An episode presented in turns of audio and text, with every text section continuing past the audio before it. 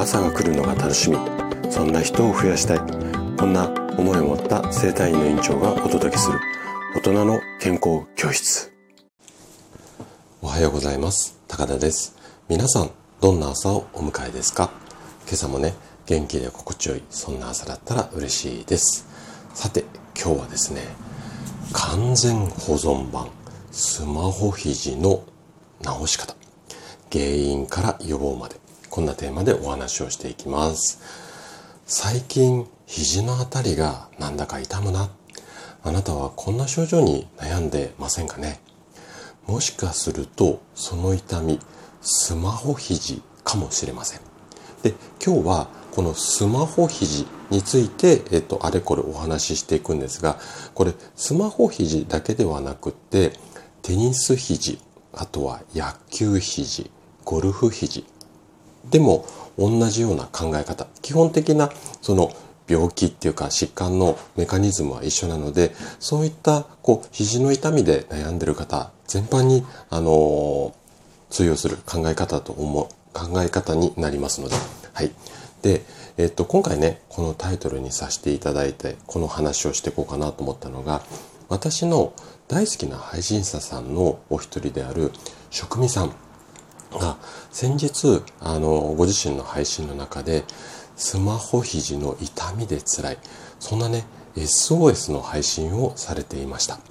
で、実はこの肘の痛み、まあここではあえてスマホ肘っていうような言い方をしますが、これはね、私の整体院でも相談が急増している疾患なんですよね。で、基本的にはね、これスマホを使うの休みましょう、手を楽にしましょうっていうことをやっていくといいんですけれども、ただね、今の時代、スマホがない生活なんてやっぱり考えられないと思うんですよ。で、スタイフのユーザーの方々っていうのは、スマホの利用率、もしくは利用時間が、まあ、長いということだと思うんですよね。で、今は仮にね、痛みは感じていなくても、毎日スタイフを楽しみながらとか、スタイフ以外でもスマホを利用しているあなたであれば、このスマホ肘のリスクが常にこう、付きまとう、そんな状態です。そこで、スタイフを利用されている皆さんが、スマホ肘になった時にも困らないようにしよう。こういうふうに考えて、今回のスマホ肘の対処法、今日はこんなテーマでお話をしていきたいなというふうに思います。で、今回ね、お話しする内容っていうのは、私がこれまで約数千人、まあ、スマホ肘だけではなくて、先ほどお話しした野球肘、テニス肘、ゴルフ肘もそうなんですが、このあたりでお悩みの方を治療した経験をもとにまとめた内容になります。なので、聞いていただいて、その通り実践していただくことによって、まあ、症状を緩和させて、あとは痛みが出づらい、要は再発させづらい体づくりができるような内容になります。ぜひね、最後までちょっと長めになるんですが、楽しんで聞いていただいて、これね、いざという時にすぐ聞けるように、後で聞くリストなんかに保存しといていただけると嬉しいかなというふうに思います。で、このあの、完全保存版っていうシリーズ。以前ね、あの、ぎっくり腰の配信もさせていただいて、今後、この徹底解説みたいなのもたまにね、ちょっと、あの、スタイフのリスナーさんから SOS が出たら、えっ、ー、と、お話をしていこうと思ってますので、ハッシュタグ保存版みたいな感じで統一して配信をしていきたいなというふうに思います。で、ぎっくり腰の配信も、ハッシュタグで、えー、保存版って検索をしていただけると、私の配信出てくると思いますので、そちらとね、2つ合わせて、まあ、保存しておいてもらえると嬉しいです。じゃあね、ちょっと前置きが長くなっちゃったんですが、早速ここから本題に入っていきましょう。じゃあね、今からスマホ肘についていろいろとお話をしていきます。内容としては、今まさにスマホ肘の痛みで苦しむ、そんなあなた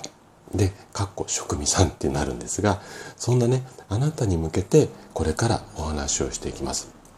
で、今回ね、お話しする内容で、今、あなたの肘の痛みってすごくひどいと思うんですよ。で、えっ、ー、と、なんていうのかな、肘がこう痛くなってしまうと、やっぱりいつも通りのこう生活ができない。特に右手なんかが痛くなってしまうと、右利きの方はすごく生活に支障が出ると思うんですよ。なので、こんな順番で、まずお話をね、今回していこうかなというふうに思います。で、まず最初は、今の痛みを軽減する方法。まあ、いわゆる応急処置的なもの。とにかく痛み何とかしたいと思いますので、この方法をお話しして、で、ちょっと痛みが和らいできた。もしくは応急処置を分かって安心していただいた後に、じゃあなんでスマホ肘になってしまうのか。その原因だったりだとか、あとね、実はこの痛み、種類があったりするので、このあたり、中を詳しくお話をして。で、最後に、スマホ肘を改善する方法、まあ予防法ですよね。こんな順番で3つのこう大きなテーマに沿って話をしていこうかなというふうに思います。じゃあね、まず1つ目の大きなテーマである今の痛みを軽減する方法、応急処置についてお話をしていきます。で、今このね、ラジオをお聴きいただいているあなたはまさに肘の痛みで苦しんでいる状態だと思います。で、そんな状態、痛みで苦しんでいる時のあなたの体っていうのは、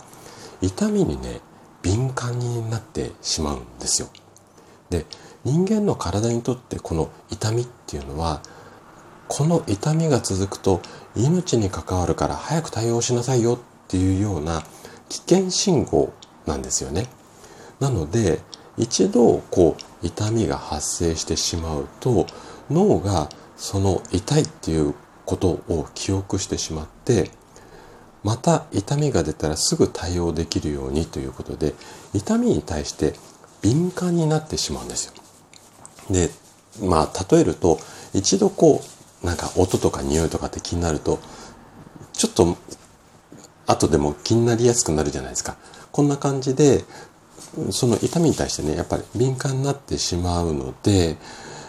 気持ちの上ではまた痛くなったらどうしようとかもう痛くならないようにとかっていうふうに自然にこう考えるように、まあ、脳みそがねプログラムされているんですよね。で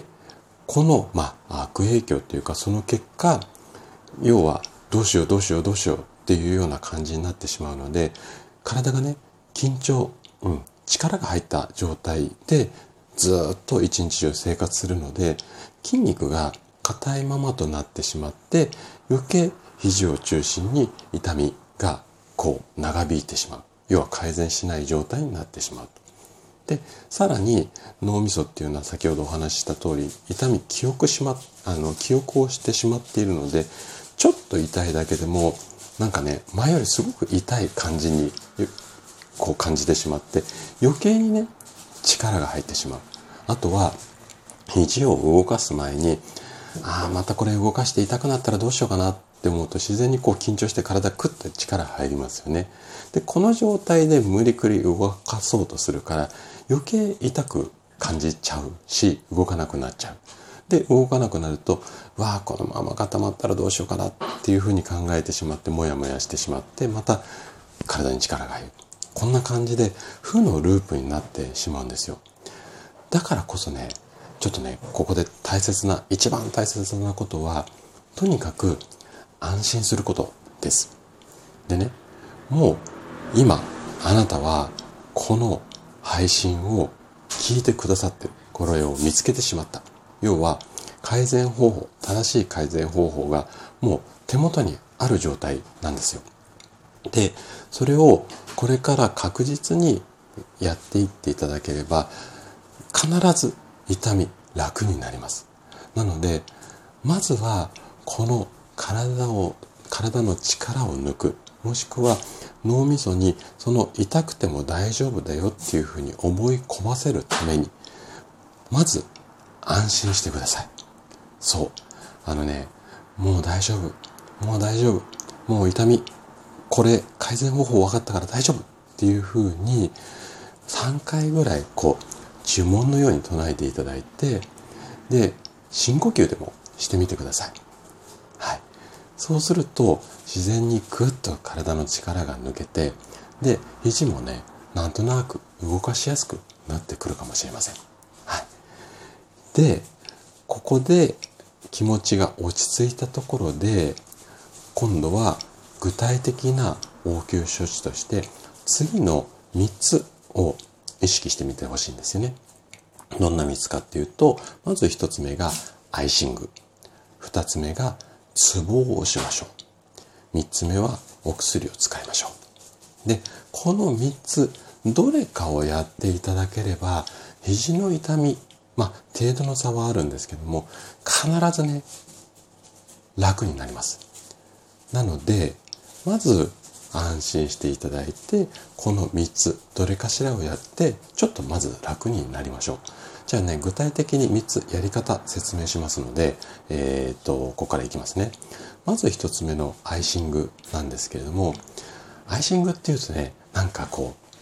う、なんていうのかな、グッズっていうか、なんか道具が必要かなっていうふうに思う方もいらっしゃるかもしれないんですが、もうね、特にあの道具なんかいりません。まず、あの、お家にあるビニール袋、何でもありますよね。あの中に少し氷を入れてもらって、痛いところにね、その肘とか腕とか、痛いところに当てて、ちょっとサランラップ、もしくはなんかさらし、手ぬぐいみたいなもので、ぐるぐる巻きにしてください。で、最初はね、ちょっとこう、かなりヒヤッとすると思いますが、我慢して、こう、慣れてくると、感覚がね、ちょっとなくなってきます。で、要は、こう、冷たくして神経を麻痺させて、これで痛みを和らげちゃいましょうっていう、こんな作戦になります。で、氷だとちょっと冷えすぎるよって言った場合は、コールドスプレー、これね、ちょっと手元にある方って多くないと思うんですが、コールドスプレーをシューってかけるだけでも基本的には同じなので、まあね、冷やして神経を化かしてあげる。こんな方法をまず試してみてください。で、冷やすのちょっと嫌だなって言った場合は、じゃあね、ツボを押してみましょう。これね、肘の痛みに効くツボっていうのがあって、えー、極地っていうツボです。この配信のテキスト版、ブログ記事の方に一応イラストは載っけてあるんですが、もしめんどくさかったら、今聞きながらでもググっていただいて、極地はね、曲がるっていう感じに行け。これで極地って書くんですけども、ちょうどね、肘をね、曲げた時にできるシワの外側にこう、ある、うん、へこみ、でこぼこのボコの方ですね。この辺りが極地のツボになりますので、ここをね、こう、10秒、20秒押してあげると、肘の痛みが緩和されますので、このツボ押しなんかも試してみてください。はい。あともう一つ。もう一つはね、これね、ちょっとお薬使っちゃいましょうよっていうことなんですね。で、痛みが強くて、例えば夜目が覚めてしまう。こんなような時って、さっきのアイシングとかツボ押しってなかなかちょっと難しいと思うんですよ。なので、こういった場合はもう とにかく痛みを楽にしてあげることを優先させたいので、まあね、いわゆる痛み止めみたいなお薬なんかもうまく活用するっていうのも一つの手だと思います。で、バファリンとかロキソニンみたいな、いわゆる、まあ、鎮痛作用があるような、まあ、お薬、市販のものはありますよね。で、女性の方だったら、生理痛で、こう、お薬飲まれるような方は、そういったお薬なんかが結構効く場合が多いです。なので、まあ、飲みすぎない程度に、あとはちょっと癖になる傾向があるので、癖にならない程度に上手にこうお薬で痛みを散らしてあげる。こんなこともいいかなというふうに思います。で、リラックスしていただいて、この3つのいずれかをやっていただくと、少し症状が楽になると思います。で、楽になったらさらに落ち着いてくると思うので、ここからね、ちょっとね、スマホ肘に対して向き合っていきたいなというふうに思います。じゃあね、今度2つ目のテーマのスマホ肘の正体についてちょっといろいろお話をしていきます。でね、ここ2、3年ぐらいですかね、私の院に来院される肘の痛みの患者さんの傾向として、激しい運動とか重たい荷物を持ったりしなくても肘が痛いっていう方がね非常に増えていますこういったケースの場合まあねいろいろこう問診でお聞きすると一日中スマホ触ってます。こんな生活になってる方がほとんどです。なのでこういった場合っていうのはまあ今回お話ししてるスマホ肘が原因かなというふうに考えてほぼ間違いないと思います。じゃあねこのスマホ肘どうしてまあなって痛くなってしまうのか。っていうところを詳しくお話ししていきたいんですがここにはね痛みの種類っていうことをまず理解してもらいたいんですね。実はねこのスマホ肘2種類の、まあ、痛みの症状があります。で一つがちょっとね医学的な正式名称で難しい名前になっちゃうんですがゆっくりいきますね。上腕骨外側上下炎こんな名称の病気な病気っていうか疾患になります。で別名バックハンドテニス肘なんて言われたりします。で要は手のひらを上にした状態でこう腕を伸ばした時親指側つまり外側ですよねのここの筋肉が突っ張ってしまって肘を痛めてる。こんなパターンなんですよね。でスマホを握ってこう長時間操作しているとこう親指でね骨にね付着する外側の上下要はまあ親指側の筋肉が引っ張って引き起こされる、まあ、炎症なんですよこれ。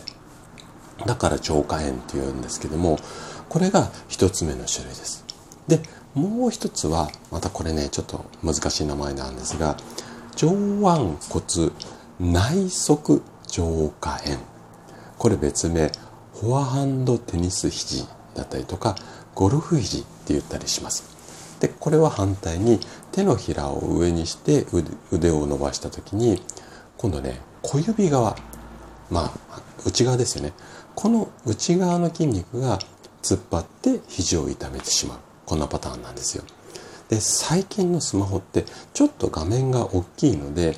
手に持つ時に知らず知らずのうちに小指の筋肉にね無駄に力が入ってる。要落とさないようにしっかり握るためにね。小指の方にね力が入ってしまう。こんなケースがあるんですよ。で普段小指ってあんまりこう力入れたりすることって多くないと思うのでここに力が入り続けると骨に付着する内側の浄化。まあ、つまり小指側の筋肉を引っ張ってしまってここに炎症が起きてしまう。こんな2つの種類があります。じゃあねあなたは外側なのか内側なのか。これね簡単にセルフチェックであの分かりますので、えっと、これをねちょっとやって確認してもらいたいんですが例えばね普段持っているバッグをこう手に持つようにしていただいてでこれを手の甲を外側にして持って痛い場合これはね外側の上下炎になります。で反対に手の甲を内側にして持った場合持って痛い場合これは内側の上下炎になります。でもしね荷物を持っても特に痛くないのに肘が痛むっていうこんな場合もあるかもしれないんでこんな場合はいわゆるねあの首から来ている場合要はストレートネックになってますよとか首の筋肉が固まってますよ。だからここが硬くなって腕が硬くなって肘が痛くなってる。こんなケースが多いです。でスマホ肘の場合っていうのは細かい筋肉の使いすぎから起こるものなのでその筋肉を使うと痛みが誘発されるんですけどもこの筋肉を使っても痛みがない場合っていうのはこれ肘の筋肉ではなくって首とかあとはそれ以外のところの筋肉から来てる可能性っていうのが高いです。で、このスマホ首の場合に関して言うと、ちょっとね、上を向くとすごくね、こう、肘が痛むなとか違和感あるなって言った場合には、この首が原因で肘が傷んでるっていう風な、あのー、解釈が成り立つので、もしかしたら肘の治療よりも首の治療が必要になるかなっていう風に思います。ただ、今回はここで首のところまで話をしてしまうとかなりボリュームが大きくなるし話ぐちゃぐちゃになっちゃうので今日はちょっと首の話はしません。はい。じゃあね、今度はどうやってこのスマホ肘を改善していけばいいのかっていうことをお話ししていきますね。で、スマホ肘の改善方法っていうのは一般的にはストレッチをしましょうっていうことが、まあ、ネット上でも言われています。で、確かにね、ストレッチっていうのは効果的なんですけれども、そこにストレッチだけではなくって、食事療法をプラスすると、より効果的になります。なので、まあ、今回ね、ストレッチもお話をするんですが、これプラス食事のこともお話をするので、そこをね、ちょっと合わせてやってみていただけるといいかなというふうに思います。じゃあまずストレッチですね。で先ほどのチェックで外側、要は親指側の筋肉が痛い場合、これは指を伸ばす力に影響する外側の筋肉を伸ばすストレッチをやって改善をしていきましょうっていう、まあこんな方法を取るといいです。で、ここね、もし私の言葉で分かりづらかったら、いろいろこの類ググっていただくと、あの動画とかも出てるので、その辺もね、合わせて見ていただけるといいかなというふうに思います。じゃあね、やり方3ステップです。まず、1つ目。手の甲が上になるようにして腕を伸ばしてください。で、次。手の甲を反対の手のひらでこう包み込むようにして手首をゆっくりこうガーッと下に曲げていきます。で、この曲げた状態で30秒から1分間ぐらいぐっとストレッチして、で、その後伸ばしてあげましょう。で、親指側、いわゆる外側の腕の筋肉が伸びている感じがあれば、これはストレッチ効いてるか、あの、形になりますので、これで OK です。やり方的には正解です。じゃあもう一つね、小指の小指側、ごめんなさい、小指側の筋肉、いわゆる内側の上下が痛い場合、これは握るときにこの力入るところの筋肉を伸ばすストレッチをやっていくと改善しやすいので、まあ、ここを紹介しますね。で、これも3つやり方です。今度は手のひらが上になるように腕を伸ばしてください。この手のひらを反対の手のひらで包み込むようにして手首をゆっくりこうぐーっと下に曲げていきます。で、これで同じですね。30秒から1分ぐらい伸ばしていきましょう。で、小指側の腕の筋肉が伸びてるような感じがしたら OK です。で、ここに関しては結構いろいろ情報が書かれているので、まあね、いろいろネットで検索するとこの辺りやってるよっていう人出てくるかもしれないです。で、合わせてやってもらいたいのが、まあ、食事もそうなんですが、食事の前にね、スマホのね、持ち方、ここもね、ちょっと改善してもらいたいなっていうふうに思うんですね。で、スマホを操作するときに、手のね、指に負担をかけない方法、一番の方法っていうのは、正しい持ち方をすることなんですよ。で、正しい持ち方のポイントとすると、とにかく一点に力が集中しないように、重さをね、分散させたいですよっていうことになります。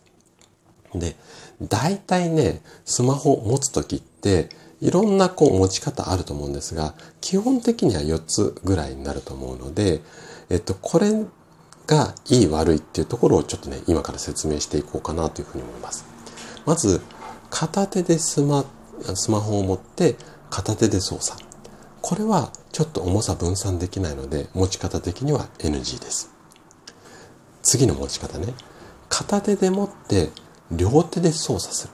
これは力分散させやすいので、これ OK です。この辺の持ち方、もししっくりくるようであれば、この辺の持ち方をしてもらう。で、次。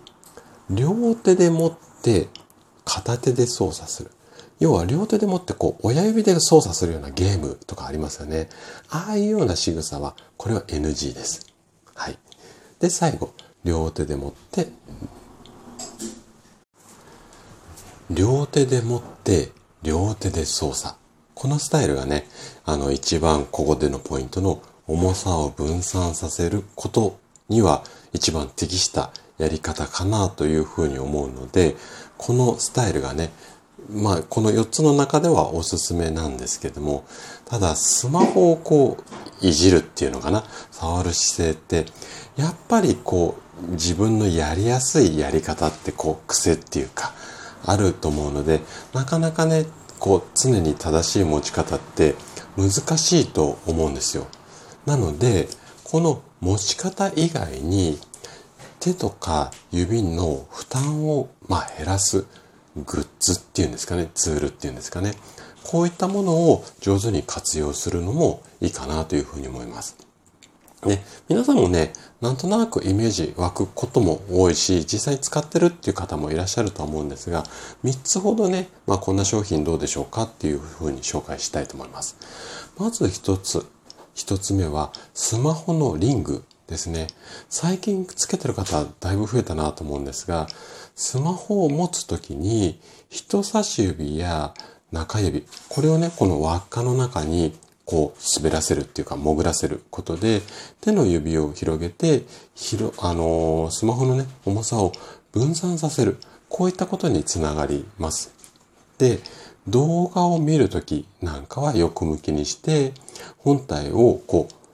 う置くこともできるやつも中にはあるので、こういうこう便利な使い方ができるなんていうところもポイントかなというふうに思います。で、スマホグリップみたいな、こう、根元の部分にね、イヤホンとか充電器のコードを巻き付けられるみたいな、この、ただリングだけじゃなくて、一石二鳥とか三鳥みたいな、あの、商品っていうかね、あの、グッズもあるので、ぜひね、いろいろとちょっとこう探して、Amazon の中でこう検索すると、一応ブログ記事の方にもリンク貼ってあるんですけども、まあ、あのー、いろんな商品あると思うので、こんなのも有効に活用できればいいかなというふうに思います。で、二つ目紹介したい商品が、シリコン製のスマホのカバーですね。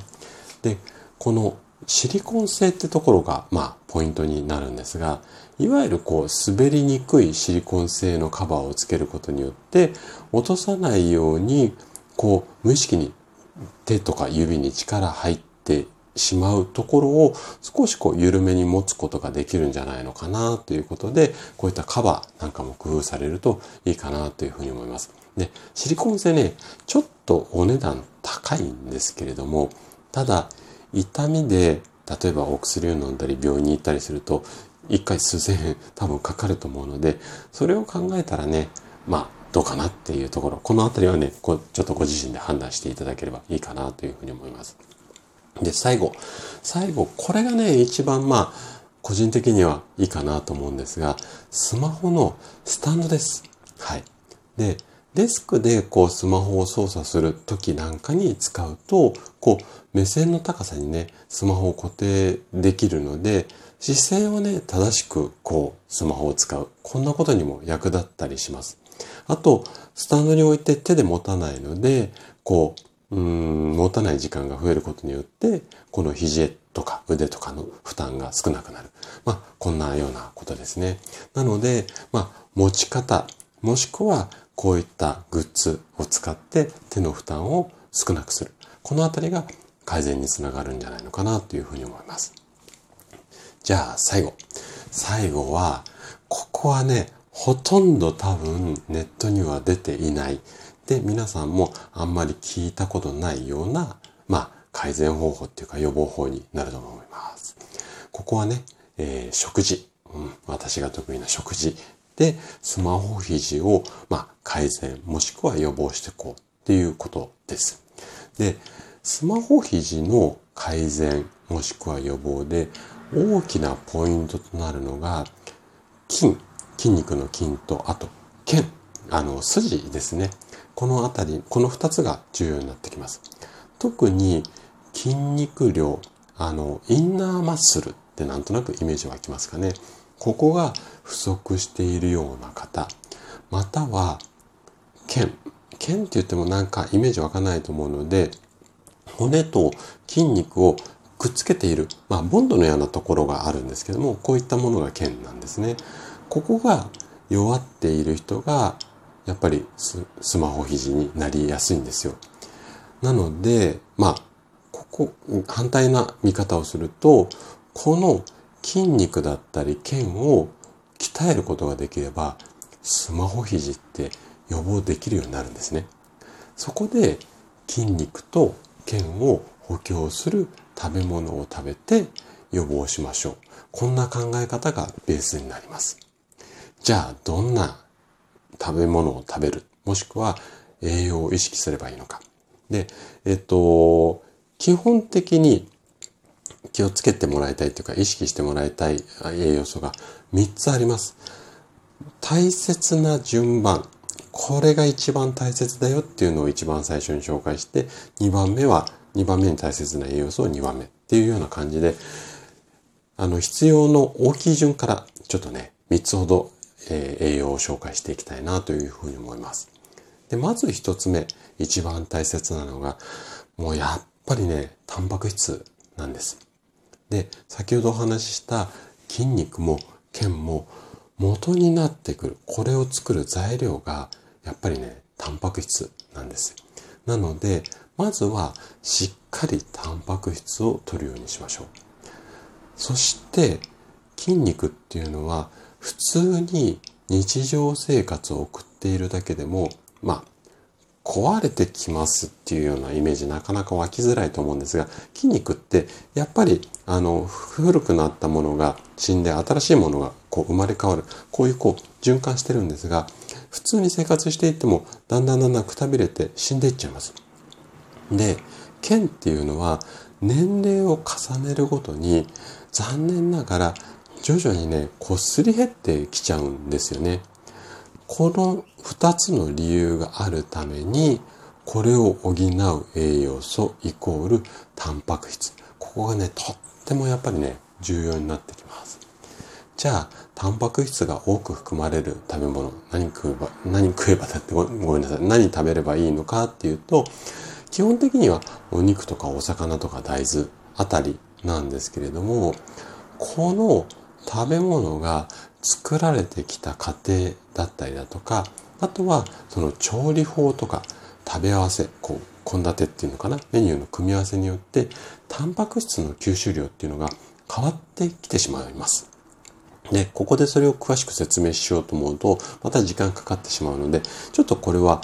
割愛しますけれども、なので、単純にね、肉だけとか魚だけとか大豆だけとか、うん。あの、自分なりのバランスで取ろうと思っても、なかなかね、効率よく吸収できるとは限らないんですよね。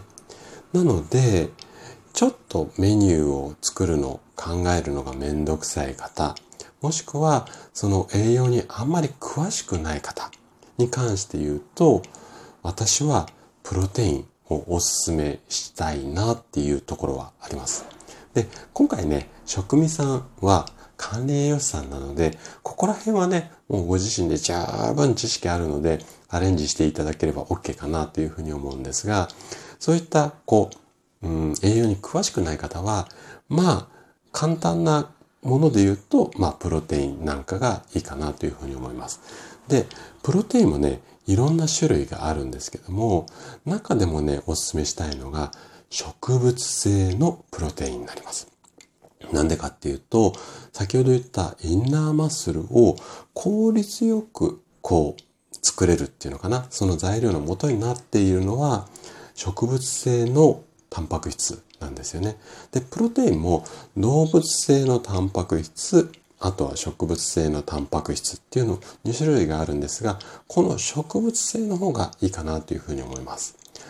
で、えっと、もう一つのね、動物性。いわゆるホエイプロテインとかって言われたりするんですが、こういったものって、まあ、いろんな原材料でできているものが多いんですが、まあ、乳製品が元になっているものとかも多くて、ちょっとね、商品の種類によっては、体にね、負担をかける、もしくは体っていうよりも胃腸に負担がかかるケースが多くて、胃腸が弱い方が頑張ってプロテイン飲むと下痢しちゃうよっていう、こんなケースも多いんですよ。なので、やっぱりそういうリスクを分散、分散というか回避するためにも、もしプロテイン飲むんであれば、まあ植物性。で、それで問題ないで何かこう、濃いとかね、動物性で好きなものがあれば、そっち。まずは植物性から試していくのがいいかなというふうに思います。で、これが一つ目、一番重要な、えー、タンパク質について。で、次に大切な栄養素がビタミン B 群になります。で、このビタミン B 群っていうのは、タンパク質をアミノ酸に分解する。こんな作用があって、タンパク質はこのアミノ酸に分解された状態になって、初めてね、体の中に吸収されます。そのために、タンパク質の次に大切になるんですね。なので、タンパク質ばっかり取っていても、ビタミン B 群のサポートがないと、やっぱりうまく吸収できないので、タンパク質取りつつ、こう、ビタミン B でサポートしていく。こんなようなイメージがいいかなというふうに思います。じゃあね、ビタミン B 群、どんなものに入っているかっていうと、基本的にはお魚だったり大豆、あとはナッツ類なんかにも多く含まれます。で、これらの食品っていうのは、先ほど言った一つ目のタンパク質にもこう多く含まれる。魚とか大豆とかナッツはね、タンパク質も多く含まれているので、まあね、この辺取っておけば間違いないかなというふうに思います。で、お魚はね、最低3日に1回ぐらいはね、食べてもらいたい。3日っていうよりも理想は3食に1回、だから1日1回ぐらいなんですけども、なかなか難しいと思うので、2、3日に1回はお魚。あとは足りない部分は大豆とかお豆腐、納豆なんかで補うといいかなというふうに思っています。で、あとナッツなんかはね、完食、おやつでこういただくみたいなスタイルが一番取りやすいんじゃないのかな。私はね、お酒のつまみでナッツいっちゃうんですけれども、まあ女性なんかはね、ちょっとこう、小腹空いた時、あの、ナッツ2、3粒ポンポンって入れると、なんか、こう、いい感じになると思いますので、そんな風にしていただけるといいかなというふうに思います。で、最後に紹介したいのが、これね、ミネラルなんです。で、えっ、ー、と、なんでしょう、あの、ミネラル大切かっていうと、ミネラルは血液の材料になる栄養素だからです。で、先ほど説明した通り、タンパク質とかビタミン B 群によって、こう、アミノ酸にこう分解されて、で、アミノ酸、このアミノ酸を今度は分解された後のやつを体の中にこう巡らしていきたいんです。そのためには血流が大切になってくるんですね。なので、ミネラル分も一緒に摂取すると、しっかりタンパク質でえ、ー、と、分解されたアミノ酸が体の中に行き渡って、肘が良くなっていきますよ。まあ、こんな考え方です。で、ミネラルっていうと、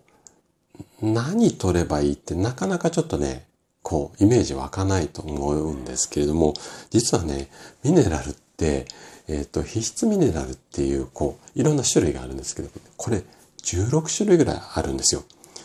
で、ここね、また詳しく説明すると時間かかっちゃうので、今日割愛するんですが、この16種類の中で、中でも不足しやすいやつっていうのが4種類ぐらいあるので、このあたりをちょっとミネミネラル分として、ミネラルグループとして意識してもらえるといいかなというふうに思います。で、どんな4つかっていうと、まず1つ目がカリウムっていうやつです。これは海藻類とかお野菜とか果物なんかに多く含まれます。で、もう一つがカルシウムですね。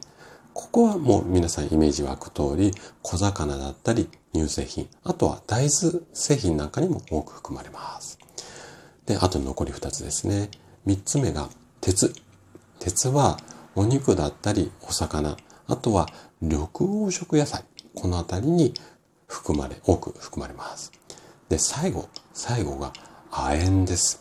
これね、ちょっと私も年齢的に不足しがちなので、今ね、積極的にちょっとサプリで取っているんですが、亜鉛は牡蠣だったり、あとはお肉、レバーの類ですね。このあたりとか、ナッツとか海藻類。この辺に多く含まれます。はい。ということで、ここまでがスマホ肘についてあれこれのお話でした。ちょっと長くなってしまったんですが、あのー、ご自身で興味あるとこだけつまみ食いでもいいし、なんかこう痛みがあった時に改めてもう一回聞き直す形でもいいので、まあね、あのー、お守り代わりに持っといていただけると嬉しいかなというふうに思います。はい。ということで、今日も最後まで聞いていただきありがとうございました。番組の感想などね、お気軽にコメントいただけると嬉しいです。それでは明日の朝7時にまたお会いしましょう。今日も素敵な一日をお過ごしください。